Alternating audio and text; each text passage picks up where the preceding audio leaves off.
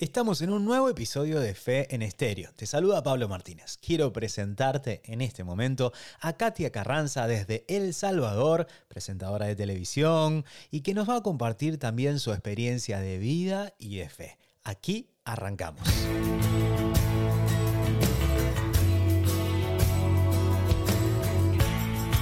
Hola, hola, hola. Hola, ¿qué tal? ¿Cómo estás? Mucho gusto. Igualmente, Pablo, de verdad, gracias por la invitación, emocionada y te cuento que un poco nerviosa porque yo estoy acostumbrada a estar al otro lado. Yo, yo soy la que hago las preguntas. Pero feliz, Pablo, feliz de verdad de, de formar parte de este proyecto tuyo. Me confieso que, que soy seguidora tuya desde hace mucho tiempo en las redes sociales he visto cómo te has abierto camino en Instagram. Eh, de verdad que fuiste una de las primeras cuentas que encontré que era afín a mi visión de vida. Y yo creo que em, es, es, bonito abrir caminos en la tecnología, eh, en donde Dios nos ponga, ¿no? Para llevar el mensaje y el amor de Dios. Así que felicidades, enhorabuena. Y aquí estoy saludando a todos los argentinos y a toda tu comunidad, que yo sé que te quieren mucho. Cuando yo eh, subí la, el anuncio de que iba a estar contigo, mucha gente que, ¿qué? Me hablaron amistades que te siguen y, Pablo, el cantante, el de Argentina, sí, sí, sí. Así que tremendo honor, Pablo, de verdad, muy contenta. Qué bueno, bueno, ahí, ahí te están saludando acá es un gusto, como decía recién, poder compartir. Y también estaba, le estaba generando una pregunta a las personas, era que me digan de dónde eras vos, ¿sí? Eh, bueno, yo tuve, el gusto, fue una visita muy rápido, que fue de un día eh, de visitar, pero contanos de dónde sos. Casi fue así, desde una mañana hasta la otra mañana, pero por lo menos eh, tuve la dicha de poder compartir ahí. Contanos. Voy a, hacer una, voy a hacer una pregunta, ¿comiste pupusas? Sí, sí, sí. sí, sí, sí. Eh, no, no podía pasar ahí sin, sin haber comido, ¿no? Las mejores pupusas hechas en El Salvador. Así que orgullosamente, eh, desde este pulgarcito de Centroamérica, eh, aquí estamos representando la fe, representando ese amor a nuestra mamita María. Y bueno, pues eh, la verdad que El Salvador es un país bastante chiquito, pero es un, país eh, con mucha fe. Y, me enorgullece de verdad ver cómo año con año, pues todavía se perseveran y se conservan en las tradiciones, eh, pues no solo culturales, sino que religiosas, que van, que van de la mano. Y bueno, pues em, yo me acabo de, retirar eh, de, la tele después de 25 años consecutivos y estuve de esos 25, estuve 23 formando parte de Noticias Cuatro Visión. Y, ahí tuve la oportunidad de conocer de primera mano, de verdad, eh, ese fervor religioso, porque es un noticiero bastante social y bastante eh, cercano al pueblo, ¿no? Entonces, vivir de cerca esas romerías, esas vigilias, esas eh, sí, ese fervor eh, que, nuestro pueblo puede sentir por el amor de Dios, yo creo que, eso te marca, ¿no? Y, es bonito, es bonito de verdad ver cómo nuestro país, y bueno, pues nuestro nombre, yo creo que El Salvador. Eso, iba a decir eso. Sí. ¿Qué nombre para un país, eh? para un pueblo? ¿Qué, nombre? qué, Bendecido país. Hemos sufrido mucho como país, pero también nos hemos levantado y yo creo que lo que nos saca adelante es eso, ¿no? El amor por el prójimo. Eso es lo que somos los salvadoreños. Podemos tener diferencias, como cualquier ser humano, ¿no? En fútbol, en política, pero honestamente cuando nos ha azotado calamidades o situaciones, eh, pues difíciles o duras, como terremotos, tormentas, pues ahí está, uno a uno, los hermanos salvadoreños echándonos la mano para sacar el país adelante. Así que Yeah, El Salvador. Muy bien. Ahí, me, mira, escribieron si yo probé la horchata de morro. No sé lo que es. La horchata de morro, eso es delicioso. Es un, es un refresco elaborado. Ah. Bueno, en México se elabora con, con arroz, maní, especias como canela, eh, clavo de olor. Aquí lo hacemos con el morro. El morro es una fruta cuya corteza ah. es tan dura, tan dura, qué bueno que incluso ahora venden esos guacales, les decimos aquí, son unos recipientes duros, duros, eh, que hoy los están vendiendo eh, hasta en España y como, como contenedores ecológicos. Pero es el... Sí, el coco, ¿no? Eh, pues se parece mucho a la corteza del coco, pero el, el, la corteza del coco tiene su, su, su, membrana, ¿no? Todavía como el pelo del coco y la cáscara. Este no, este viene solito, solito, y es una pelotita así. Hay otros morros que son en forma de cantimplora, no sé si sabes lo que es una cantimplora. Sí, bueno. Nuestros ancestros las ocupaban como fueron los primeros termos o los primeros squeeze, ¿verdad? Así que bueno, es algo, algo muy, muy, eh, muy nuestro, el morro, y, y, bueno, se hace refrescos y también se ocupan para, para eh, pues, eh, guardar agua o cualquier otro líquido. Gracias, Katia, por compartir. Mira, eso ya es una tarea pendiente. Ahora, cuando uno pueda ir en alguna oportunidad, conocer y también probarlo. Katia, estos, en estos días, para poder entrevistarte, no es que sea un gran entrevistador, pero más que nada pretendo hacer un, compartir en la fe y me gusta cuando uno eh, dialoga con alguien, conocer, ¿sí? Conocer previamente. Y bueno, estuve, como dicen acá los chicos, estalqueando, en el buen sentido, estalquear los que tenés que ir mirar, bueno. Y me llamó la atención algunas frases y algunas fotos que me gustaría preguntarte desde tu perfil, pero que reflejan tu persona eh, que nos puedas compartir. Y una es una frase que, sintetiza, creo que lo que pretendes ser y, compartir, que es, eh, está en tu perfil, por lo menos hasta ayer estaba, que es mujer de fe. ¿Qué querés decir con esa frase, Katia?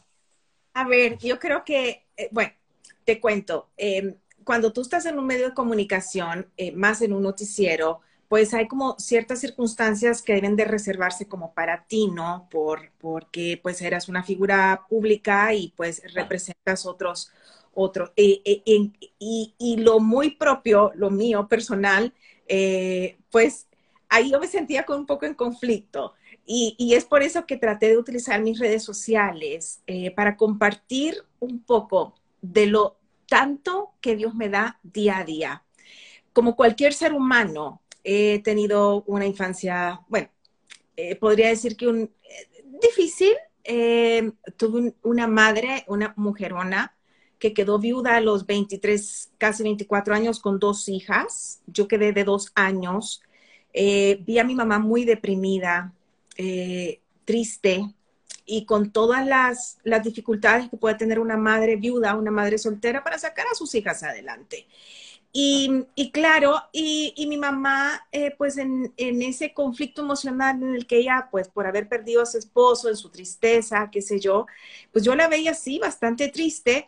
Y, por ende nos tenía poca paciencia en un periodo, ¿no? De, de, nuestra infancia. Y yo me acuerdo que ella de castigo, de castigo, escucha tú, me mandaba a hincarme frente a la Virgen mira qué bendición más grande. Y entonces ahí es donde yo le contaba a ella mis problemas y le decía, es que esto no es justo, es que yo no lo hice, yo no lo quebré o yo no comencé el pleito, ¿no? Y comienza esa relación eh, con, nuestra Madre del Cielo. Eh, y luego pues vas creciendo, vas madurando con las diferentes circunstancias, situaciones, y yo ya me sentía como identificada en la fe. Em, luego cuando me graduó del colegio, yo me moría por estudiar comunicaciones. Yo quería ir a México, era la meca de los medios de comunicación en los noventas. Ah. Eh, y justamente en ese momento mi madre, eh, pues ya se había casado nuevamente, eh, nació mi hermana menor y nació con un problema de hígado. fue un milagro en el cual ella pues ha sobrevivido, ya tiene 23 años. Eh, pero fue una operación experimental en Estados Unidos, una situación económica bastante difícil para mi familia y emocional, ya ni se diga. Mi, familia, pues, eh, se, no te puedo decir desintegró, pero eh, mi mamá se tuvo que ir por un par de años a Estados Unidos a salvarle la vida a mi hermana. Mi hermana mayor estaba estudiando en Guatemala y yo estaba aquí prácticamente sola en El Salvador.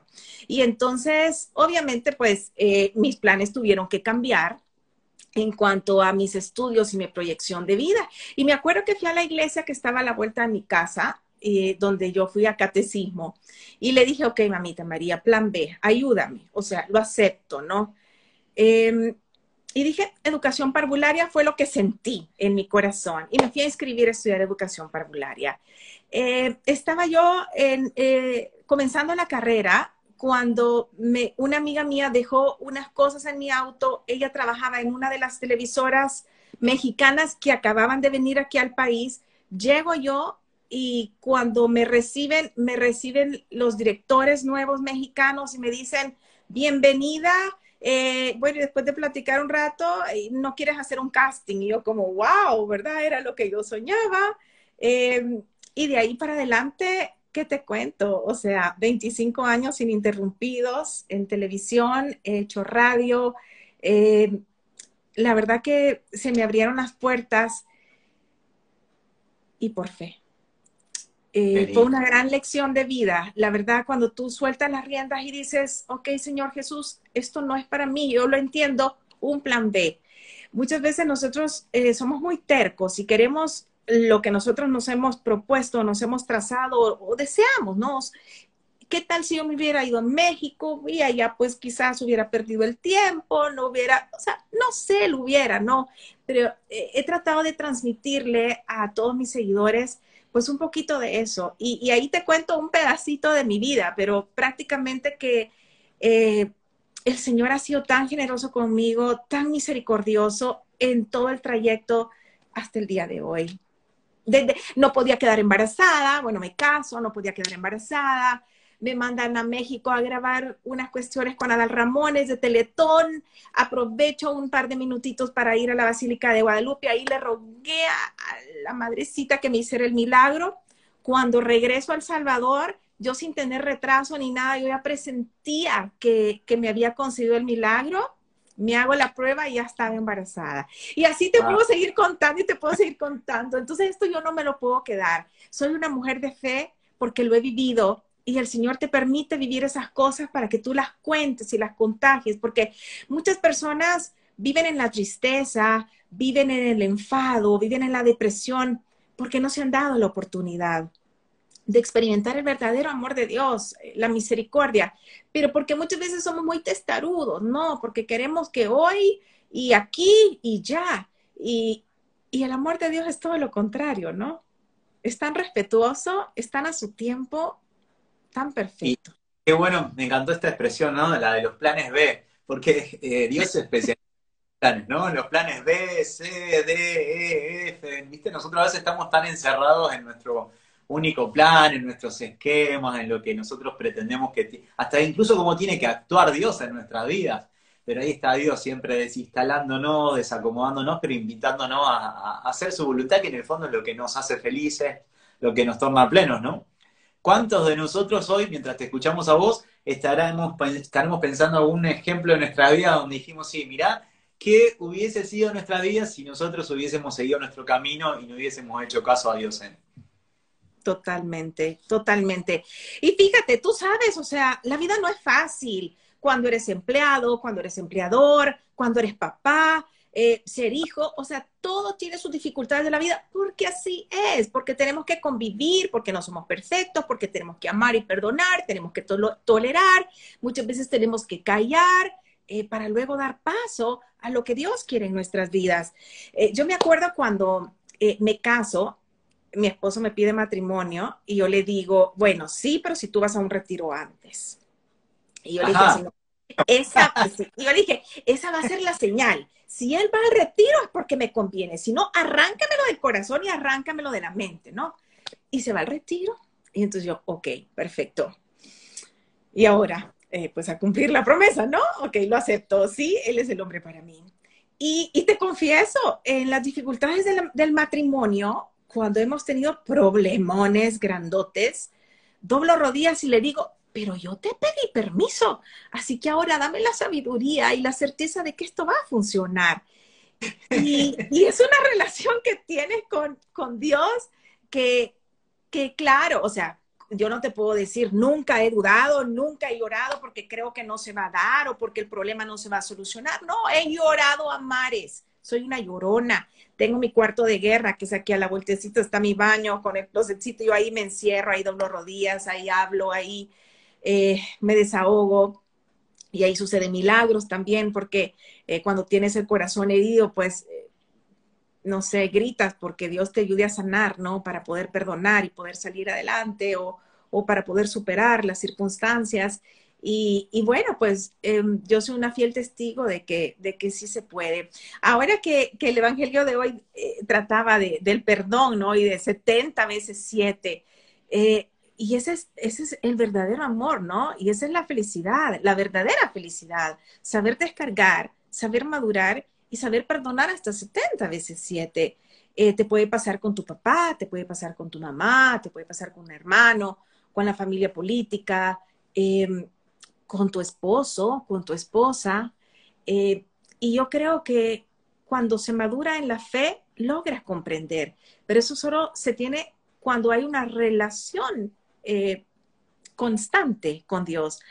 Porque yo recién me casé me enfría en la fe. Claro, te imaginas, o sea, recién casada, la libertad que puede existir. Eh, pues sí, poder y control de mi vida total, ¿no? Hacíamos reuniones, íbamos para allá, para acá. Y, y, bueno, pues sí, me alejo de mi fe. Luego cuando tengo a mi hija, en ese periodo, Dios se vale de esos momentos para poder eh, tocar tu corazón de nuevo. Por eso eh, hay un dicho, bendito el problema que me lleva a tus pies, ¿no? Eh, y es así, eso, esos problemas Dios nos los pone en el camino, Dios permite que sucedan para poder experimentar de nuevo eh, su amor y su misericordia. Entonces, em, después de que, de que me enfrío en mi fe, yo me recuerdo que estaba con esa cosa, de, claro, había pasado como dos años sin confesarme y aquella de que voy, no voy, voy, no voy. Y mi esposo me decía, ¿y vas a ir? yo, sí, aunque sea sola, pero yo voy a ir, porque él estaba que, ah, bueno, ¿verdad? ¿Para qué? Como te digo, nos, nos, nos había fascinado el, el, el, nidito de amor con toda la parranda y toda la cosa. Y, y agarro valor y me acuerdo que voy a la iglesia, me temblaba todo, estaba yo pero súper nerviosa.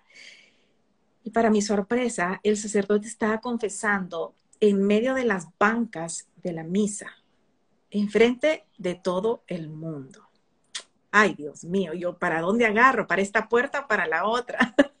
Pero bueno, tocó mi, turno, me siento y literalmente sentí la presencia de Dios. Dios solo está para, para abrirte las manos, decirte, te amo, hijo, te perdono eh, todo este tiempo, te perdono pero aquí estoy y te amo. Y eso fue lo que sentí. Y desde ese momento mi reconciliación con Él ha sido constante. Em, como mortal no soy perfecta. Es una lucha diaria.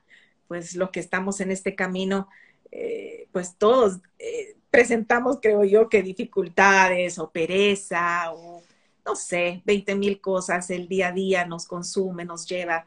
Pero mm, yo creo que es, es una, una búsqueda constante, muchas veces hacer un silencio en tu vida. Yo soy una mujer demasiado activa que ha tenido sus consecuencias. La semana pasada se me disparó la presión demasiado, ya estoy medicada, imagínate a mis 44 años, pero bueno, trato de bajarle el ritmo a mi vida. Y esa es una de las lecciones que recién acabo de aprender. Eh, sí, o sea, eh, hay que saber vivir el hoy segundo a segundo sin, sin querer abarcar de más, porque no se puede. Oh, qué bueno. Bueno, pero viste que la vida es una escuela, ¿no? Siempre estamos aprendiendo, todos estamos en un constante desaprender cosas, hábitos que no nos hacen bien y, aprender, eh, porque el Señor a veces en esas situaciones que va permitiendo nos, nos sigue haciendo crecer, madurar, viste que a veces, eh, lo digo porque hay personas que acá iban escribiendo, ¿no? Ni, ni vos ni yo somos modelos, pero digo, a todos Dios nos va revelando, se nos va mostrando. El tema es que hay que estar atentos, ¿no? Hay que abrir los ojos del corazón. Eh, y bueno, es, tantas esas bendiciones hermosas que te fueron pasando, también invitarlos a los demás que las vayan descubriendo en sus vidas, ¿no? Pero para eso hay que tener los ojos atentos, hay que estar dispuestos. Muchas veces hay que animarnos a esos planes B, C, como bien decías vos, ¿no? Y está dispuesto también a, unirse con Dios. Eh, Katia, eh, el 28 de julio subiste una, foto que era un TBT, ¿sí? Que estabas con unos abuelos en un hogar. Eh, ah, sí, sí. estuve, estuve stalkeando ahí el perfil, estuve sí. Que decía, la felicidad está en servir. Me pareció muy linda para compartir. ¿Qué quisiste decir con esa expresión? La felicidad está en servir, porque también está bueno eh, esto que estamos haciendo también es un compartir la felicidad con otros y ponernos al servicio de los demás. ¿Qué significa para vos el servir? Eh, eh, de verdad, ahí, he conocido la verdadera felicidad, Pablo. Yo tuve un accidente em, en, en mi rodilla izquierda. me acuestan por tres meses, llega el sacerdote a darme la comunión a la casa y platicando con él le digo yo, padre, yo no me puedo caer en esta cama yo tengo un llamado, siento la necesidad de, compartir el alimento con el más necesitado. Y me dice, Katia, yo también, ¿y por qué no hacemos algo? Y yo, pues hagámoslo este domingo. Era jueves. Y quedamos para esto, pero tú estás operada. Y yo, sí, pero lo vamos a hacer como sea, yo me paro. Y me paro a cocinar el domingo y llega mi mamá, ¿y qué estás haciendo? Acostate, no puedes estar parada. Digo, no, es que tengo este impulso y tenemos que hacerlo. Llega mi, mi suegra, que es una dulzura de madre también, y me dice, Catita, ¿y qué estás haciendo? Y yo, pues esto, no, siéntate. Y, y comenzamos a hacer una comunidad tan bonita de familia y salimos a la calle a compartir. Pablo, no te puedo explicar. Esa gente, y déjame, déjame, nos quedan, yo sé, pocos minutos, yo hablo demasiado, pero Ah, nuestros hermanos, nuestros hermanos están sedientos de amor. Sí les hace falta el alimento físico, un pan, un, un sándwich, una sopita caliente, pero sobre todo de un abrazo, de un cómo estás, de un, un apretón, de verdad. Em, en esa actividad que se ha hecho parte de nuestra vida, pude identificar de que a ellos les llena mucho que tú te aprendas sus nombres, que tú conozcas un poco de su vida, para poder incidir. Eh, no era solamente llevar el pan y leerles la palabra, y esto, yo creo que tenemos que ir más allá y es un llamado al cual todos, toda la humanidad, tendríamos que estar sensibles a poder cumplir. Cada quien desde sus posibilidades y desde su trinchera, necesidades siempre van a haber, siempre, haber, siempre va a existir una persona, un ser humano con una necesidad más grande que la mía. Entonces no podemos decir es que yo con qué, yo que tengo y yo solo, pero cada quien desde nuestras posibilidades podemos hacer maravillas y, podemos comenzar con eso, ¿no? Con dar un abrazo, eh, con, un apretón, con una sonrisa, con un cómo estás. Y ahí experimenté verdaderamente la, felicidad plena. Em, es tan fácil victimizarnos en el, en el yo es que yo pobrecita, es que yo eh, hago todo aquí en la casa, es que yo trabajo y es que yo aquí, es que me acuesto noche y me levanto temprano y es que a mí me duele. Pero cuando tú experimentas el servir y te olvidas de ti, experimentas el cielo. Y, y de verdad que eso me marcó la vida. Eh, también no puedo dejar de mencionar en el noticiero en el que estuve 23 años, es un noticiero sumamente social que se preocupa por la, por la población, por las necesidades extremas de la población. Como te digo, somos un país que venimos con, con mucho dolor de muchos años, eh, pobrezas, necesidades, y, y, sí nos tocó ver casos bastante complicados, médicos, casos de una pobreza extrema, en la cual te confieso personalmente llegué a tener un conflicto que no sabía si comprarme esta blusa, eh, que para mí pudiera ser, pues, no sé, una opción más para ir a trabajar y este dinero para esta familia puede ser el alimento de este día o la medicina que le va a quitar el dolor o que le va a curar. Entonces, eh, uno quisiera tener la solución en sus manos eh, de, todas las circunstancias que se te presenten o de las personas que te escriben. Me acuerdo que en una ocasión te escribí para ver si en Argentina se podía gestionar con una operación. Yo soy así, yo, yo pierdo la pena cuando es para ayudar al prójimo. Y, y, bueno, pues yo creo que para, para eso estamos, ¿no? Hay que ser luz hasta que se nos apague la llama. Así que eh, de eso se trata, de servir, de ayudar. En esta vida vamos a estar un segundo, no nos llevamos nada. literal. Ahora soy empresaria. Eh, como empresaria te puedo decir, eh, simplemente somos unos administradores de algo que, que, va a quedar o no va a quedar, pero simplemente estamos de paso. Eh, y hay otros empresarios que, que, dejan la vida en la empresa por, por edificar algo que, que no te vas a llevar. ¿no? Eh, yo hago el llamado para, para, todos los empresarios, microempresarios, emprendedores, eh, que, que, traten de, de, echar la mano en el caminar. Yo te confieso, en este emprendimiento que, que he impulsado, he tratado de generar empleo para mujeres que no tienen la oportunidad de, de tener ingresos. Eh, y, y, te lo confieso, después de yo hacer hacer mis productos y venderlos yo y ahora darles una parte de las ganancias a estas, a estas mujeres emprendedoras y luchadoras que lo único que quieren es sacar a su familia adelante, como mortal y como humana, en un momento cuando vi los números dije, ay, será. Pero en una conversación con Dios, cuando tienes esa, esa relación, yo, ay, Señor Jesús, lo entendí todo y te confieso que ha sido el mejor negocio que he hecho en la vida. Y una, una foto más también. Eh, estaba viendo acá, si me acordaba, sí, el 3 de enero, que estás con una sonda, puede ser, en la mano y un rosario. Eh, ¿Qué te había pasado? Eh, me dio neumonía y creíamos que era COVID, entonces estábamos en ese discernimiento. Em, me preocupé mucho, te confieso. Tenía una fe, tenía una paz, eso sí, tenía una gran paz sucediera, lo que sucediera, tenía una gran paz, pero obviamente pues eh, con esta enfermedad pues no conoces, ¿no? Eh, todavía, exactamente. Entonces, sí, em, Dios permite que me enferme para tener esas pausas en mi vida y poder replantearme eh, en un nuevo plano. Y yo le agradezco cada vez que me enfermo, porque sé que son, porque si no, no me para, de verdad, literal. Si no, no paro, no, no, no, no desacelero. Eh, pero esas oportunidades me permiten, eh, pues también poder evangelizar, poder utilizar tu dolor, ¿no? O tu experiencia para transformar la vida de otros. Bendito dolor, bendita fiebre, bendita calentura, bendito problema, porque eso permite que otras personas puedan conocer el amor de Dios. Yo creo que...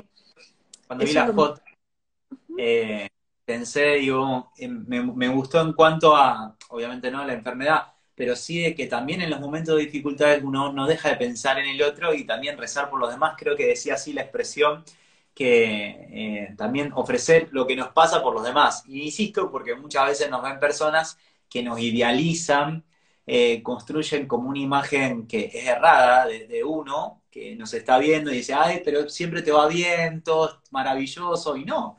Cada uno de nosotros, nosotros ya justamente hablando con un jugador de fútbol, eh, hay experiencias que se lloran en soledad, ¿no? Uno, obviamente uno no las va a compartir en las redes sociales, pero qué bonito que es, eh, bueno, en esos momentos aferrarnos a la fe, pero no encerrarnos, ¿sí? En nuestro problema, en nuestro dolor, sino también orar por los otros, ¿no? Y esa, digo, esa dimensión comunitaria me encantó y la quería resaltar también en, este live y decir, bueno, también para los que hoy están viendo, decir, bueno, a ver cómo transformo ese, esa situación de dificultad también en redención, en posibilidad para acercar a otros a Dios. Sí, es que Dios permite que las cosas sucedan para un mejor bien y, ese bien no solo es para ti, sino es que eh, es también para los demás. Eh, y, yo creo que muchas veces tú ignoras el dolor que otros están pasando hasta que tú lo vives o lo experimentas. Entonces, de verdad, Dios se vale de eso para que otros no sufran solos y, y alguien pueda llegar con, con una mano, con un abrazo o con una oración. Y, y sí, pues, o sea, Dios permite que las cosas sucedan para un mejor bien. Así que no hay que quejarse, ¿verdad? No hay que, no hay que renegar, sino que al contrario, yo, yo siempre trato de ser positiva porque en los medios, en las redes, tantas cosas que se ve, Pablo, eh, tristemente, eh, sí, y yo creo que, que debemos de, de eso, de hacerlo positivo. Qué lindo. Y bueno, ahí para, para no demorarte más, eh, quitarte el tiempo, pero eh, pensado 25, casi 25 años, me había dicho de, decir, generalmente cuando uno piensa un noticiero, malas noticias lo asocia, ¿no? Es decir, qué bueno encontrar hoy también la posibilidad de comunicar una buena noticia, ¿no? Sobre todo para las nuevas generaciones, para los jóvenes, para que no se queden con la idea de que todo está perdido, sino que eh, es como se dice, ¿no? Hay, muchas cosas buenas que a veces en el silencio se van gestando y que necesitan de nuestra difusión y de nuestro compartir. Sí, sí, por supuesto. Hay que consumir cosas buenas, cosas positivas. Eh, en las redes sociales no todo está perdido. Somos más los buenos. Así que a seguir haciendo bulla, a seguir contagiando a esos corazones. Y bueno, pues em, para adelante, para adelante. Estaba viendo tú que ahí estabas comentando eh, que estaban ciertas personas criticando que sí de una religión y que sí de otra. yo creo que aquí estamos para sumar, ¿no? Aquí estamos para amar. Y si Dios se vale hasta de las piedras para evangelizar y para hacer cosas impresionantes, ¿cómo no se va a valer de cada uno de sus hijos? Ante los ojos de Él todos somos iguales, ¿no? Así que... Eh, para adelante, para adelante, unidos, separados nunca. Y bueno, pues Pablo, toda mi admiración, mi respeto para ti, para tu hermosa familia, eh, para ese talento que tú tienes de comunicar, eh, de comunicar con melodías tan bonitas que nos llegan al corazón, que nos sacan lágrimas y que nos reconcilian también. Así que enhorabuena, pido porque Dios te siga iluminando para escribir esas hermosuras de canciones porque así pues eh, las cantamos y, evangelizamos también. Así que enhorabuena. Bueno, cuando Dios mediante en algún momento regresemos a, la posibilidad de los viajes en El Salvador, a algún concierto, ahí nos encontraremos. ¿eh? Aquí te esperamos, Pablo. Un fuerte abrazo nuevamente. Gracias por esta oportunidad. Eh, fue una de las promesas que le hice a Dios cuando me retiré de, los, de los medios, de la tele es que ahora pues donde me llamasen iba a hablar de mi fe. Así que gracias por ser ese trampolín. Cuando me llegó tu invitación, supe que venía de, aquí arriba, de ahí arriba y decía, vamos a ver si es cierto la promesa que me hiciste. Así que bueno, de verdad, muchas gracias. a la persona que, a la imagen que representa esa persona que está atrás, pero que es nuestra mamá, eh, manager, un poco de todo en tu vida ha sido. Vamos, si te parece, terminamos con una Ave María y pedimos por todas las personas que hoy están mirando y que van a seguir mirando también para que recobren la esperanza y esa alegría que viene de Dios. ¿eh? ¿Te parece? Por supuesto, te sigo. Del Padre, del Hijo del Espíritu Santo. Amén. Dios te salve María, llena eres de gracia, el Señor es contigo. Bendita tú eres entre todas las mujeres y bendito es el fruto de tu vientre Jesús. Santa María, Madre de Dios, ruega por nosotros pecadores, ahora y en la hora de nuestra muerte. Amén. En nombre del Padre, del Hijo y del Espíritu Santo. Amén. Muchas gracias, Katia. Saludo a la familia, ¿eh? Gracias, Pablo. Igual. Y besos a toda la Argentina. que estén bien. Buenas noches. Chao, chao. Nos vemos. Bye.